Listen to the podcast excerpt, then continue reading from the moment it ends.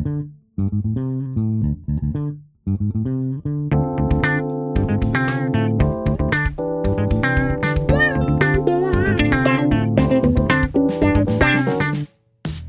位听众，大家好，欢迎收听艾美奖。那我们再次欢迎万象翻译数位技术总监 Camille 跟资深编审 Chris 来上我们的节目。两位再跟我们的听众打声招呼。Hello，大家好，我是 Camille。嗨，大家好，我是 Chris。我们上一次讨论了以后，我相信听众跟我都能够对 Chat GPT 这件事情有比较深入的了解。我们还有一些还没有讲完，我们继续讲。我们上次有讲到 Chat GPT 跟 Google 之间的关系哦，有人预测说多久之内它是不是会取代了 Google？可没有来跟我们讲一下，Google 这么大的公司，它应该也不会就是看到有一个竞争者崛起了，最近这么红，然后什么事也不做吧？这方面你有没有什么观察呢？嗯，如果比较有在关心 Chat GPT 历史的听众，应该会知道 Chat GPT 的公司是 Open AI 嘛。然后 Open AI 这一间公司最早是特斯拉那个 Musk 他投资的。哎，他真的是很有前瞻性啊！他就是都会去做一些我们大家觉得 Wow 的事情嘛，不管是 SpaceX。Tesla 啊，或者是现在 Twitter，就是他都会去做一些大家意料之外的事情。你说 Chat GPT 他们的公司叫 OpenAI，Musk 曾经是他的呃，他背后的资助者。哦，一开始他是一个比较呃，一开始不是一个盈利的组织，因为基本上像这个这么大的运算，嗯、上上一集有讲到，就是 GPT 的运算的模组是需要非常非常大的运算力的。对，也就是说需要非常多的钱。一般来讲，可以有这样子的财力，嗯，支援这样技术发展，要么就是国家背后有支持，国家，嗯，要么就是超级大的企业，像苹果啊、Google 啊、微软啊，就是他们有钱做这个事情。嗯、跟 OpenAI 比较能够相提并论，大家应该也有听过，就是 DeepMind。哦，DeepMind，对，DeepMind 就是。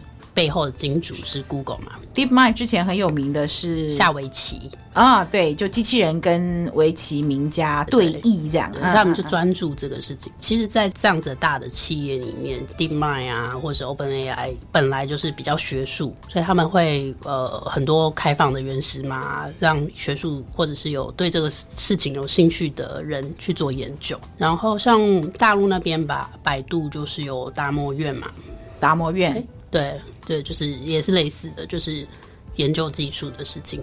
OpenAI 一直到微软去，等于算是 ChatGPT 三之后，等于是微软去绑定合作关系。就微软好像我看媒体上写是投资了一百亿啊，一百亿。对，他就是绑定，就是说哦，我就是这个主要的金主这样子。哦，那有没有？我只好奇了。那 Elon Musk 他现在就没有在这一块，那他有？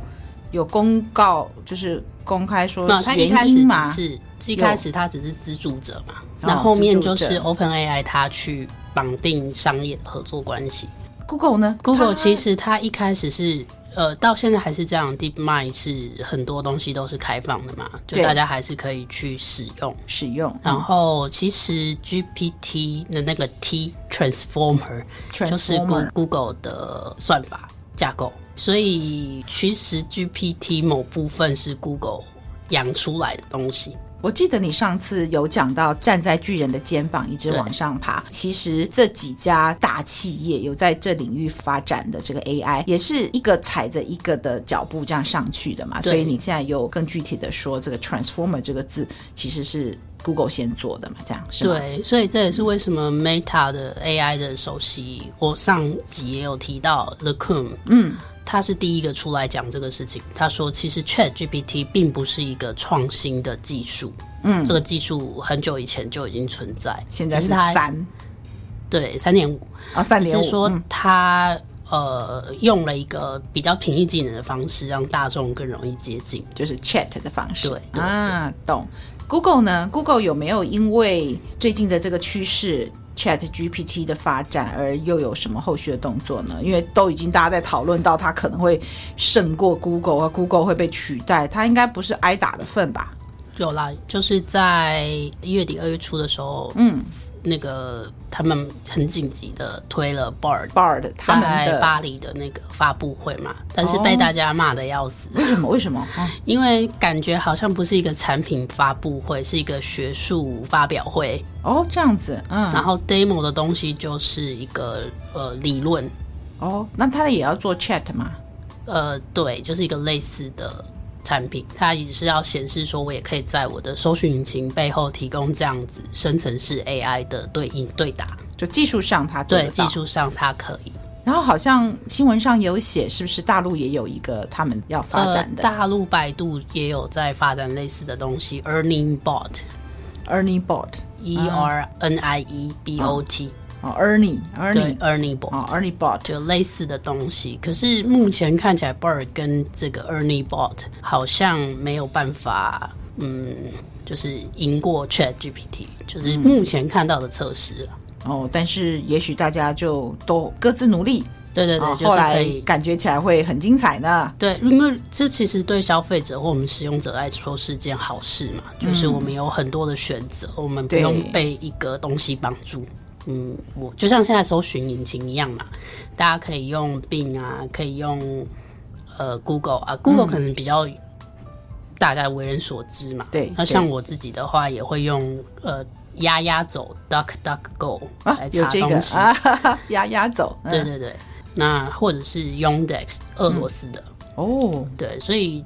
其实搜寻引擎虽然 Google 是大宗，但是其实有很多可以选择，百花齐放，我觉得不错啊。对啊，就是、就是、你上次我记得你最后节目有说，发展是瞬息万变，脚步非常快，所以也许过两个月、几个月回来再听我们节目的时候都已经过时了。但是也有可能过一阵子，我要邀请你来谈的是刚才这几家公司的新发展、新突破。对，也是有可能。哇，觉得好像现在大家各自努力，这个 Chat。GTP，它好像也是每一周就有不同的可能发展了什么什么，然后又引起话题。你上一集有提到说，它好像二月初开始收费，嗯，那这件事情有什么意义吗？就是收费不收费？呃，我们当时也有聊到说，ChatGPT 的活跃用户很快就达到一亿人次，两个月内我记得。对，啊、那如果我们以一亿来说的话，它一个月目前是收二十美金。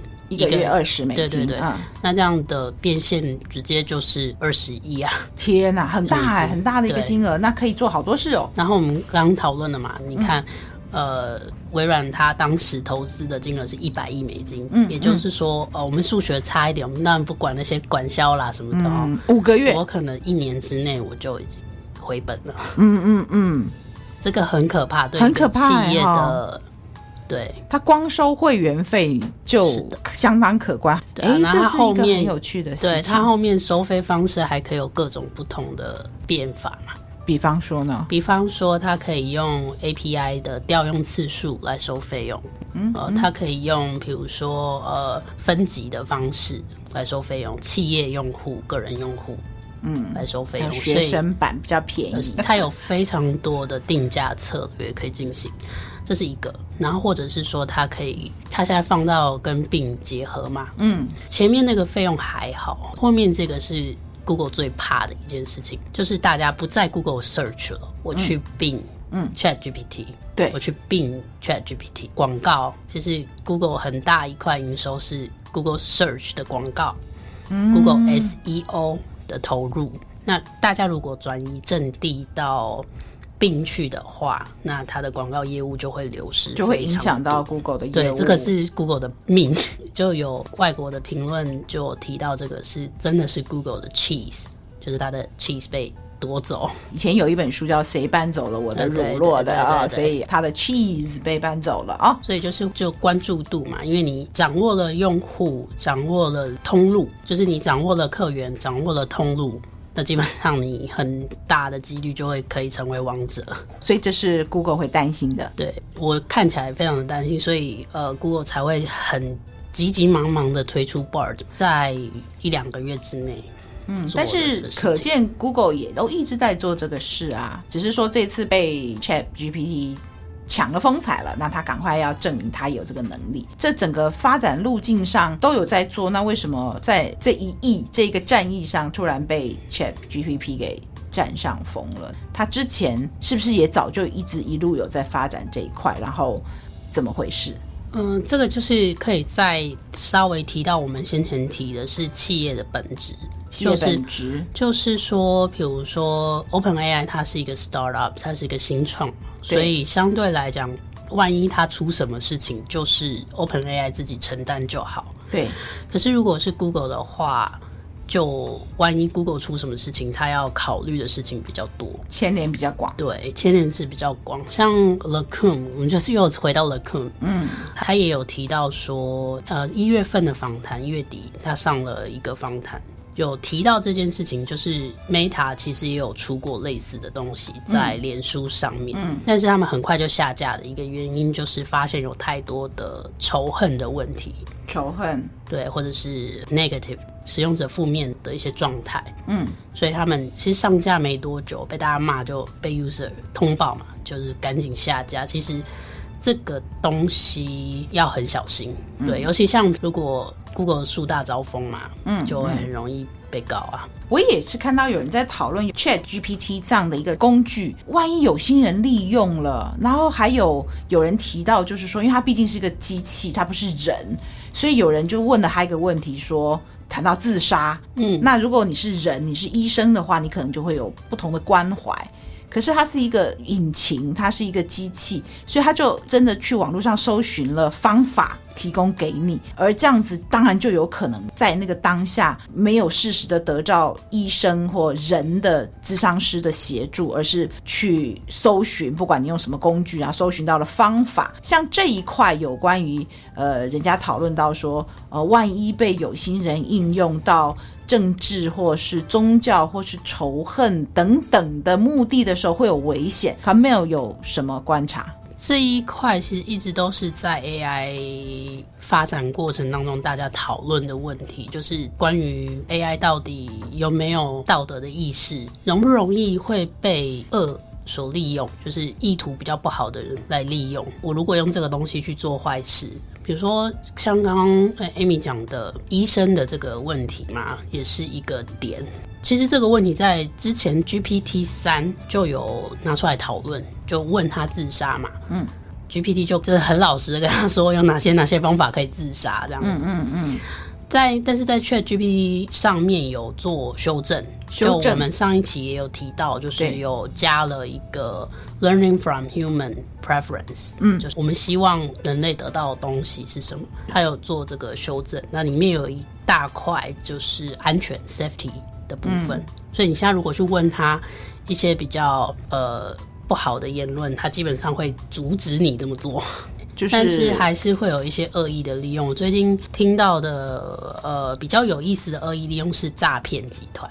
哦，如果怎么说被诈骗集团拿来用怎么办？怎么用？怎么用？比如说，他就是我要骗你嘛。对，现在诈骗集团可能就是真的是聘一个呃真人打电话或者是真人简讯来骗你。对，那他用 ChatGPT，他就挂在后面，然后把我的我需要的。我要骗你的目的写好，对，然后你来问我，我我的目的是我要从你这边得到钱嘛？那我最终目的是这样，那我过程我就是一直骗你，我利用 ChatGPT 来跟你讲说，比如说啊，我是你的什么什么的同学，好，嗯，因为你假设你的资料在脸书上都是公开的，对，那我就去抓嘛。哎，我是你的什么同学，让你相信我，我我是你同学，然后我现在需要钱，嗯，我现在在国外，然后我的护照丢了。我需要钱，我但是我没有办法打电话，我现在只能在一个机场用一下公用网络。那你可不可以汇多少钱到这个？可是我不懂啊，这 Chat 那个 Chat GPT 它它是机器在后面回答我。他是可以，你的意思是说被诈骗渗透了吗？然后最后是他们在后面回答我，是诈骗集团可以利用这个技术，就跟 Chat GPT 不一样。他用 GPT，我们上次有讲 Chat 是聊天的形式，但背后的技术是 GPT，对，跟现在我们谈的这个火红的 Chat GPT 没有关系。但他用 GPT 这一种的技术跑去用在别的界面或别的方式，嗯，然后有办法。诈骗就对，对。哦，我懂了，我懂了，就是不是现在我看到的这个界面，这别的界面上，对，那或者是说，嗯，你刚刚说的是那个界面上的问题也是有，嗯、比如再讲医生好了，嗯，以前医生可能会，最近其实这一几年就常会有医生有这个抱怨嘛，嗯，就是有病患去看病的时候，拿着 Google 搜寻到的什么症状啊，怎么怎么医疗处置啊，对，去跟医生讲说 Google 这样讲。哦，对对对，有些医生会觉得不是很受尊重。对，那以后可能就会说。ChatGPT 这样讲，嗯嗯嗯，医生大家就会回复说，到底是他帮你开刀还是我帮你开刀？我记得有听到就是类似说，医生会觉得说，那就已经都知道 Google 给你的答案，然后你似乎也深信不疑，那你还来看我干嘛？对，可能然后病人也有可能说，因为我需要你帮我开药 之类的。搜寻引擎的方便，真的让我们可以去找到很多我要的答案，但最终我们还是会希望得到医师的诊断了。如果有人。已经很习惯万事问 ChatGPT 的话，也有可能他真的就什么事情就在上面去搜寻，到底他给的这个医疗知识是不是正确？我之前看到苍兰哥医师也在上面使用，他是用去问他一些问题，说什么叫发烧，我小孩发烧怎么办？就你刚刚讲到，也许真的有考虑到安全的问题。从医生那个 demo 上面，他给的答案都算合理持平，他最后都会加一句说要看医生，就最终还是希望如果情况很严重或有其。其他合并的症状，请去找医生。这样好像感觉起来，那个影片里面，我觉得就是你刚刚讲的，他们也许是不是有更小心在给比较 critical、比较人命关天啦的这一类看病也是人命关天的答案上，开始有一些警戒呢？对，现现在蛮多人开始有这些讨论嘛。我之前有听到另外一个朋友的观点也是蛮有趣的，就是你都已经很紧急了，未来可能大家很依赖 ChatGPT 的情况下，有没有可能就是已经很紧急了，还在那里问 ChatGPT？哦，就跟什么地震对吧？大家第一个反应不是逃出去，是先上网。对，就是也有可能有这种情况，所以比较。怎么说？这个东西对大家一定会有一些影响，然后会有会有一些需要去习惯或者是知道怎么利用它的地方。我们上一集也有提到嘛，就是最后如果知道它的限制，然后知道它可以应用的方向，那是最好。但是也不用太过紧张，我们还是要知道如何去判断这件事情到底是对的还是错的。基本上，最终你要去行动，还是人在行动。嗯嗯，嗯，就你到底要相信他说怎么退烧，还是你要去医院？其实最终还是人来做这件事情。我那时候还尝试使用 Chat GPT 的时候，我问了一题说：“请问口译会被机器取代吗？”然后他给我的答案，我其实也还算满意。他就说：“Machine Translation 已经发展的有相当的进步。”然后怎么样？怎么样？怎么样？哦，不过呢，人还是有一些不可取代的地方，比方说对文化的素养啊、临时应变等等等。诶，我想说，嗯，这训练的真好，回答的还 真的是可能我们听起来是舒服的。他觉得机器有机器的优点，但是人也有不可磨灭的一定要存在的理由。这样，他可以给我还蛮不错的答案的情况下，我再继续玩下去，会不会有一天我什么事都就万事问脸书嘛？啊，那万事问这个 Chat GPT，我担心的是，我们 lie 还是背后还是人还是朋友？这后面是个机器人，可是他却什么都可以回答你，最后。我们的人际关系会不会就仰赖他了？就是我就什么时候跟他讲可以聊心事，什么都可以聊，就可能不愿意跟朋友，就越来越宅了。宅男宅女可以更宅了，因为根本不用跟人沟通了。这对我们的所谓社会化的行为，有没有任何人有提到这一块？哦，这个有点超乎我技术的 的范畴，真的。因为我们在讨论主要是技术的应用嘛，然后跟翻译有关，但是。嗯也是有看到有一些呃文章文献在讨论，举个例子来说，可能会比如说大家以后就越来越玻璃心，因为你永远听到的是好话，因为他有那个 human preference，所以他给你的话是好话。对，哦嗯、那你可能听了他的说法，你问了他，比如说，哎。你觉得我这一段文章或者我这一个想法贴到 Instagram O 不 OK？嗯，他可能会给你一个中性的，他说每个人都有自己的想法或是什么。嗯，结果你 PO 上去之后被网暴啊，是网络暴力，对啊，所以这个也是有可能。但是这个部分目前讨论比较还好，大家比较在意的还是在于说这个东西会不会拿来做坏事。嗯，做坏事，比如说我刚刚讲的比较真的有人在讨论，就是诈骗嘛。之前那个就是换脸的那个 fake AI、deep fake fake，嗯，也是一样的问题。其实它的本来这个技术的利益是好的，嗯，但是后来被坏人应用嘛，嗯，嗯，就有一些名人的别人，对，有一些名人就应用来骗人啊，或者是就是有一些色情的，就是对那些人就移花接木嘛。那一样却 GPT 或者是 GPT 这样的技术，也是会有一些人担忧，就是被。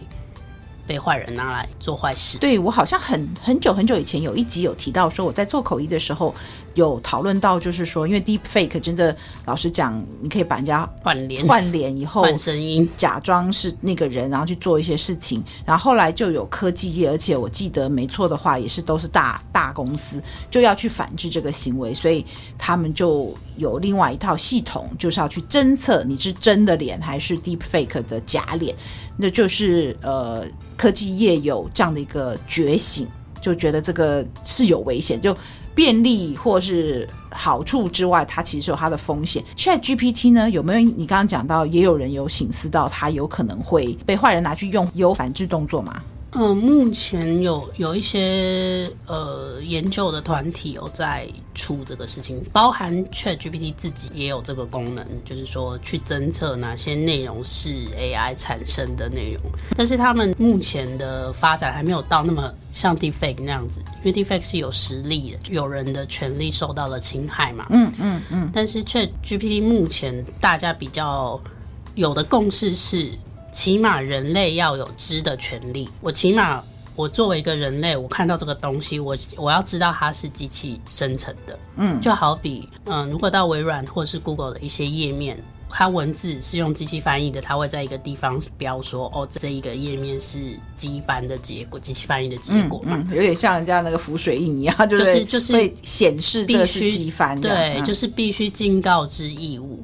目前，呃，像比较知名的就是 Chat Zero，嗯，他们就是站在这个立场来说，你应该要标示，或者是有办法去侦测说，哦，这个东西是 AI 生成的内容，嗯嗯嗯，起码我们要有知的权利。那你要不要相信，或者是我要不要使用这些讯息，我才可以去做选择？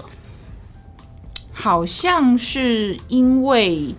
开始可以用 ChatGPT 去写报告、写作业，嗯，然后那天我还听到电视说什么，你下几个关键字，他就帮你出了一份考题之类的。就是它的便利性越用越大的时候，就必须要让，就你讲的告知的义务，要让人家知道，或是老师怎么去判断你是你自己写的还是 AI 帮你写的。对啊，这就是，呃，像那个。台大的资工系的老师陈运龙老师，他就有出来说这个事情嘛，就是你到底是不是用 AI 作弊？嗯，对，嗯，那这个跟你有没有做好是两回事情。你你对于别人来讲，你就是不公平嘛，你跟别人不在一个同一个起跑线上。嗯嗯，对，这个在不管是在工作或学习上面，就是一个不公平的事情。嗯。诶，那我问一下 Chris，你上一集有提到，就我们一方面又很担心我的翻译事业会被机器取代，我们要失业了。但是你有提到一个说，当我们没有办法打败敌人的时候，我们就要思考怎么跟敌人合作。真的打不败，那就要思考另辟战场。那这个跟 Camille 说的 KD Effect 那个五个阶段也有点相关联，就是到最后你要知道状况，知道它的 value，然后开始去想怎么应用。那 Chris 有没有？可以给我们更多的建议。那我们一方面担心 ChatGPT 之外，我们有什么方式是让它为我们所用？它可以变成我的助力，还是说最终你就是只好逃了，逃到另外一个战场去？就这方面，你有没有思考过？可以给我们什么样的建议？嗯，我觉得首先是现在的技术发展就是日新月异。速度或者是深度都是翻倍在成长。你看，像 ChatGPT 这个事情，在几个月之内有这么多的转变。从这个可以说他讲话口无遮拦，到大家发现有一些东西是需要限制的。我记得这个很清楚，就是这个名词开始浮上新闻台面的时候，我，就有一些人就是拿去。也不能说恶搞，就是一个实验啊。他说他拿去这个写一个类似一个色情的小游戏之类的。那后来这个东西就被当然就被修掉，就是说这个这个我们说一个一些敏感的内容啊，比如说不能不能这个叫做自杀，不能叫做仇恨啊，那那个色情东西当然也被 ChatGPT filter 掉了。你你提了一些特殊的词语，或者是他判断你这个东西是不适当的内容的时候，他就拒绝回答，嗯他他不愿意帮你做这件事情。当然有更新的技术出现的时候，除了这个享受或者除了赞扬它带来的好处之外，啊，当然有一部分人会主动去担心它会带来的这个负面的影响是什么。可是有很多事情其实是过了好几年大家才发现的，比方说石棉网，我以前这个石棉大家觉得很好用哦，后来发现它会致癌，后来有什么样的影响，会对环境造成破坏等等的。你说石棉瓦是吗？对，就是石棉这个材料，但后来就不能用了嘛？对对，对，就是它会造成就这个人体的致癌的危害。嗯，对，所以有很多技术，我们在当下在享受它的好处的时候，不免我们也要担心。我们刚刚这个前面提到说，技术终究是服务于人，这个接受接受的对象还是在人的身上。嗯，那我们之所以跟机器不同呢，就是因为我们有。有情感，我们我们要这个有道德，我们会辨识这个好恶。好，那这个技术也许今天会这个对一一部分的人会带来很大的好处，但是这个同时也有一部分的人可能会因此，哦，比方说他的生计受到影响啊，比方说他的性命安全啊，或者是这个其他的方面啊，或者是说让你产生这个错误的印象，世界都很美好，那个因为。这个 ChatGPT 一直给你的都是很 positive 或者是很 neutral 的一个 feedback，你就觉得哇，这件事情都没有任何的危险，然后你就放心去做，就就出了什么事情。好，面对现在这些发展的技术，第一个你必须要去做的事情是，不要第一时间。马上就否决它。第一时间，当然我们会承受到震撼，就是我们会担心嘛。那个 五五阶段，第一个你可能这个面对这个东西，你可能会很震惊啊，你可能会很惊讶，会很担心啊。那很多人在这个担心之后，后面他就就放弃了。你必须要去做一些呃实际的体验，实际的操作，才能会知道说它最后是不是有呃深层的疗效啊，是不是真正能够。带来正面的影响。以以翻译来说，好，这个我我自己这几年在接触一些译者的经验，啊，就是觉得说，呃，也许是因为现在的比较年轻的译者，他们也许从小就有一些比较成熟的翻译技术来陪着他们长大，或者是也许是有一些教育机构的时候，在老师会跟你说，哎。你这个如果对英文不是很了解的话，你可以去 Google 参考一下。也许他们久而久之，他们就养成了一种先参考现成的翻译，哦，再去调整他们的翻译的经验，哦，以至于变成说，现在我们看到有些译者他十分的依赖。有一个现成的版本给他们参考，这样子的活动。好，我想这可能也是因为现在的技术成熟之后，大家比较信赖机器啊。就是我们现在使用这这么多的技术，有一个很重要的考量，就是你今天去参考机器带给你的成果，去你去试这个 ChatGPT，你是觉得它是一个娱乐性质的，还是它是对你的生活是实质上有帮助的，还是说你今天是要拿来做坏事的？哦，我觉得用途用途这件事情也是跟机器。合作，或是跟机器竞争之后要考虑的一个点哦，你有多信任机器？好，你今天教机器做坏事，你会害到什么人？我自己很喜欢看一些科幻题材的影片，好像有一有一部最近的影片，然后就在教说，哎。他这个捡到一个机器人，机器人跟一些不良分子在一起，就把机器教坏了。但是机器其实并不懂为什么拿枪对着人开，这个人的生命就消失了。他他其实不太懂为什么不可以拿枪对着人。这个不良分子就骗他说：“哎，我们今天是要帮这个运钞车的人忙，我们把这个钱搬到另外地方去，这样比较安全。”所以机器就被你骗走了。嗯，啊，机器骗走了之后，最终后面伤害的到的是谁？是伤害到到的是人类的世界。好，我们借助于机器。为我们生活之中带来很多的便利，让我们省很多麻烦。我们不用翻译，不用辛辛苦苦的到处三个三个五个搜寻引擎，啊 research 还你可能不够，你要去翻纸本书籍，要去看图书馆。出现了 ChatGPT，出现了 Google，哦，方便，呃，一个地方帮你解决了很多麻烦。哦，你太过信任机器的结果，哦，会被机器这个反噬。哦，我觉得这是大家在面临到。新兴的技术啊，你除了要这个担心它会不会取代你之外，你还要担心的是他提供给你的是不是真实的资讯？好，所以我们最后还是回到说，哦，我们上网查了一大堆资讯，我们就结果最后我们不是拿 Chat GPT 拿去问 Google，还是问 Bing，我们最后还是去问专业的医师。在我们心里面，对机器还是有一部分的怀疑，我们还是觉得今天我们跟人讲话，我比较安心。我们我们心中的专业，我们把机器的这个专业的程度还是这个放在比较下面的。好，可是有些人就会觉得说，呃，可以拿来做一些。报告啊，拿来写作业啊，做一些便宜形式的的情况，最终最终会影响到的还是这个产品的使用者，这个产品的应用到的人身上啊。所以我觉得，呃，使用任何的技术，最重要的是你必须要去参考专业意见。参考专业意见，我们最后诉诸的还是在人类的专家身上，因为机器目前为止还没有办法自我学习到能够凌驾人的专业的程度。这件事情是大家需要再三考量的。我啦，我啦，就是上述这一段呢、啊，如果是 IT 产业或科技产业的人听到 Chris 的说法，可能就是会持持反对意见呢。怎么说？嗯，因为现阶段如果以刚 Chris 讲的事情，如果按照我我我可能就比较一个反面的角度来挑战他了哈。呃，如果说是要去询问一个专业医师的意见，难道医生就不会误诊吗？这一定是 IT 的人会跟你说的事情。嗯，我大数据，我说数据的资料多少多少比，我算出来可能是多少多少多精确。啊，医生他有可能今天突然不小心看错报告，下错诊断，嗯，这个是人会有的偏误。所以我的想法跟 Chris 比较有一点点不同的地方在这里，就是我们是需要技术去辅助，没有错。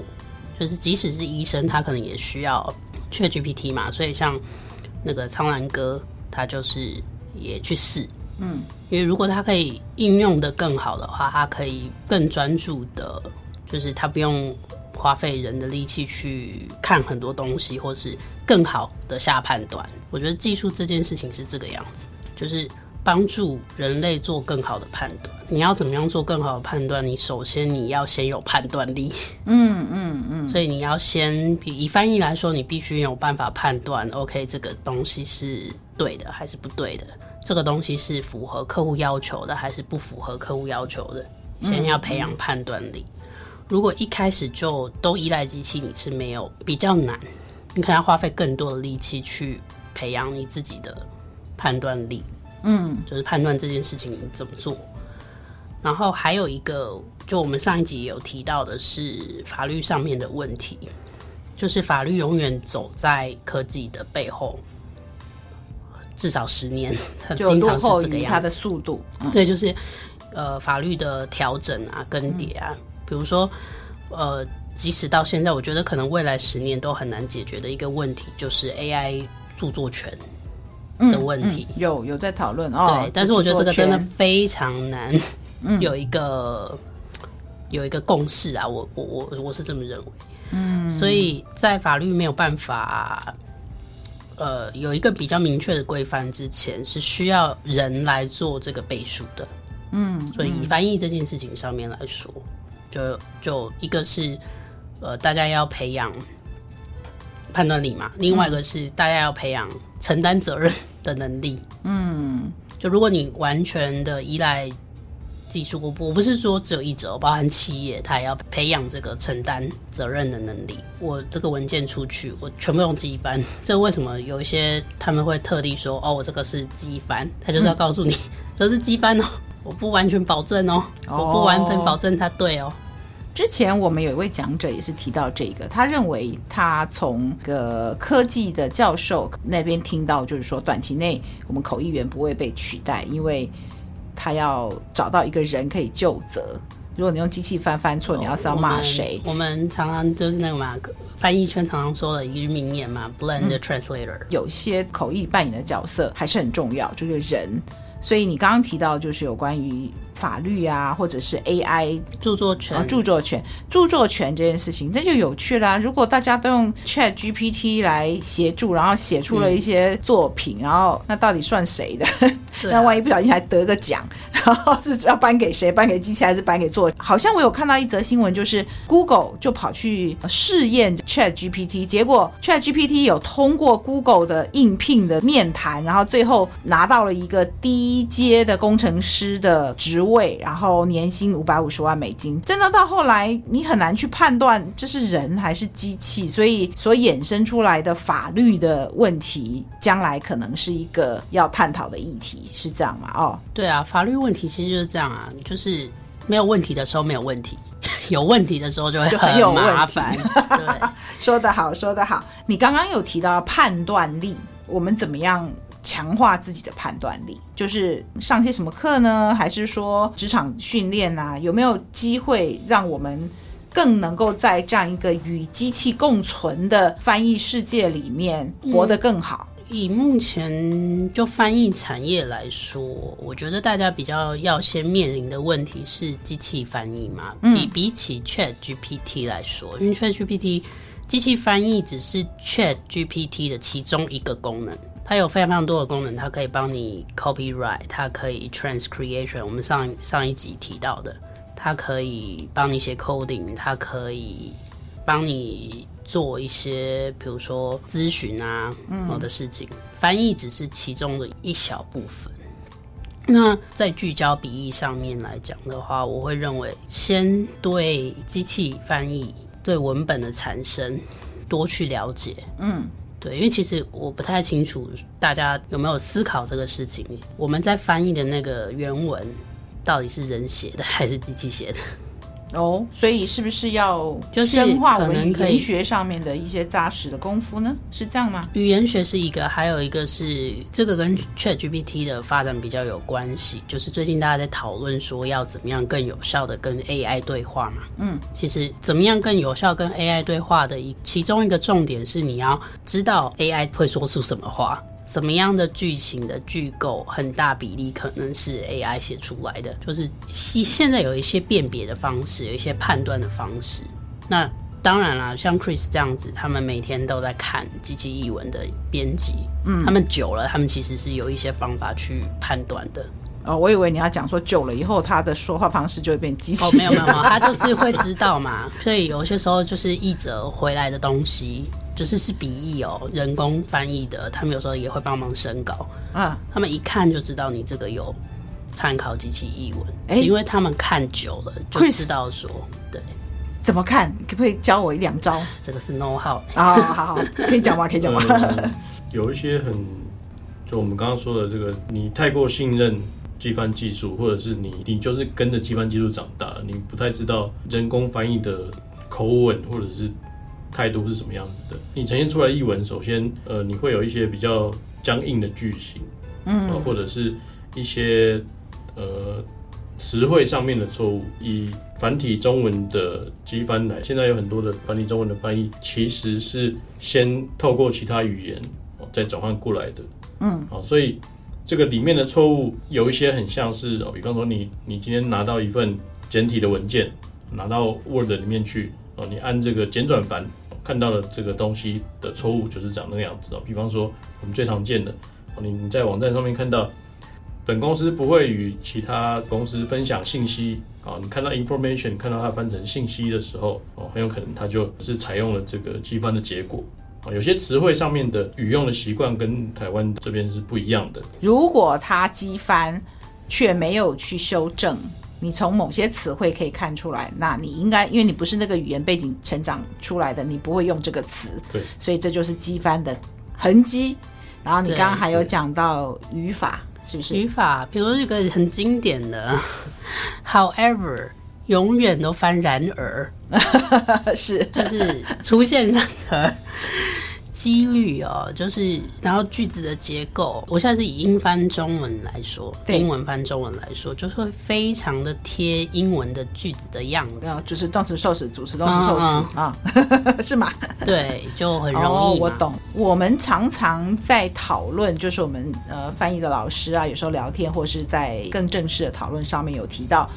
机器翻译，它可能每一个单字也许正确，但它把它兜在一起，特别是句跟句中间的转折或连接，可能是缺乏的。那这是不是也是 Chris 可以从里面看出的蛛丝马迹的其中一点呢？刚刚说到这个词汇的不一致嘛，然后刚刚没有说到这个 however，然而。哦，或者是不要再然而了，会有一些固定的语用的错误啊，有一些是行文方式，他讲一件事情会不会语序会不会调换？嗯，哦，因为我们我们有时候要强调一件事情的时候，我们的这个语序会调换。嗯，我说这个，比方说，我跟你说这件事情很重要，这个我去买菜的时候啊，是今天早上，我会特别强调说，今天早上我们是去买菜。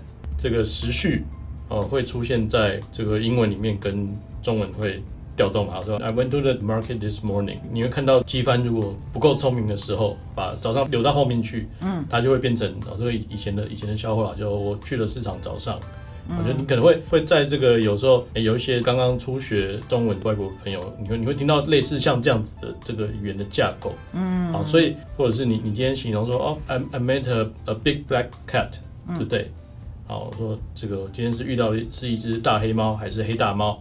啊，类类似 类似是这样子的这个句构的问题啊，转折。黑大猫就是怪怪的，啊，就是转转折的问题。好，这个我今天前面明明讲的是一些很开心的事情，然后中间接了一个这个 however，嗯，啊，however 可能后面你要讲的事情是比较不是那么 pleasant 啊，你要你要有有这个转换成负面的，久了 however 后面你还是在在讲快乐的事情。有人帮忙打扫家里固然是好，然而有人煮饭。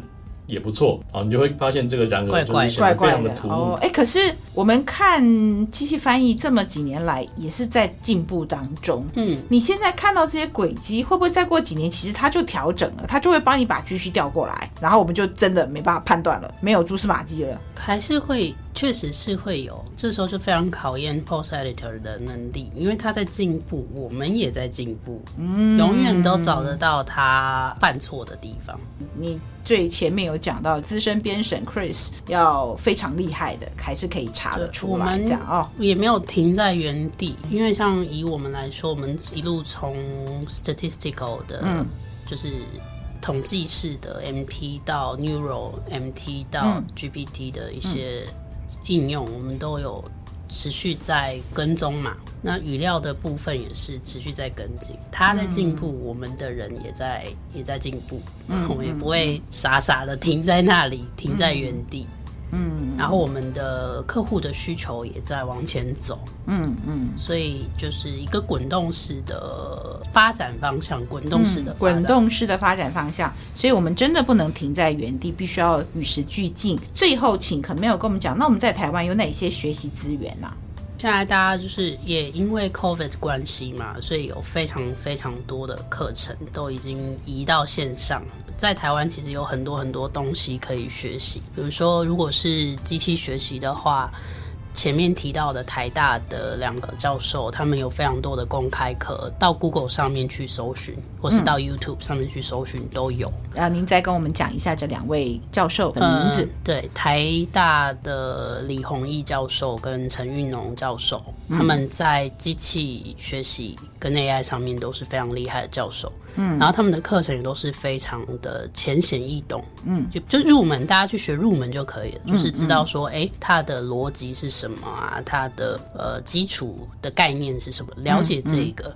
然后翻译行业里面的话，像跟翻译公司合作，翻译公司合作也会提供一些讯息，有在培养译者的翻译公司，大部分都会给客给译者。客户那边的前前沿的一些讯息，嗯，或者是说我们翻译行业里面最近大家要跟上的东西，嗯，比如说万象的话，就会有翻译工具对进阶的课程，或者是说学术的话，就是像台大跟师大、福大也是蛮多的演讲啊、课程啊。你是说翻译研究所吗？对对对对对，翻译研究所都会有这相关的。嗯，国际的话，像 Gala。Gala，或者是美国的 ATA，ATA 美国的翻译学会，对，日本的 JTF，嗯，然后欧盟欧盟的翻译总署，嗯，都会有一些免费的课程啊，或是说他们的研讨会就会讨论很多跟翻译有关的事情，嗯，然后这些都是有的要付费，有的是免费嘛，大家就是可以上网搜寻。真的非常谢谢两位再次的来上我的节目，我的感想就是。哦，我要更进步了，我要多学习。以后如果还有什么发展，因为听起来真的日新月异，好像每一周都有可能有新的发展，请两位可以再来上艾美奖的节目，跟我们的听众来分享。好好的，没有问题啊，就非常荣幸。如果有机会的话，就是再来接受艾米的访问，谢谢。也谢谢各位的收听，艾美奖是一个大家共同成长的环境。那今天我们讲到这边，谢谢各位的收听，我们下次空中再见，欢迎各位继续做我的一家人，翻译的意义，拜拜。拜拜。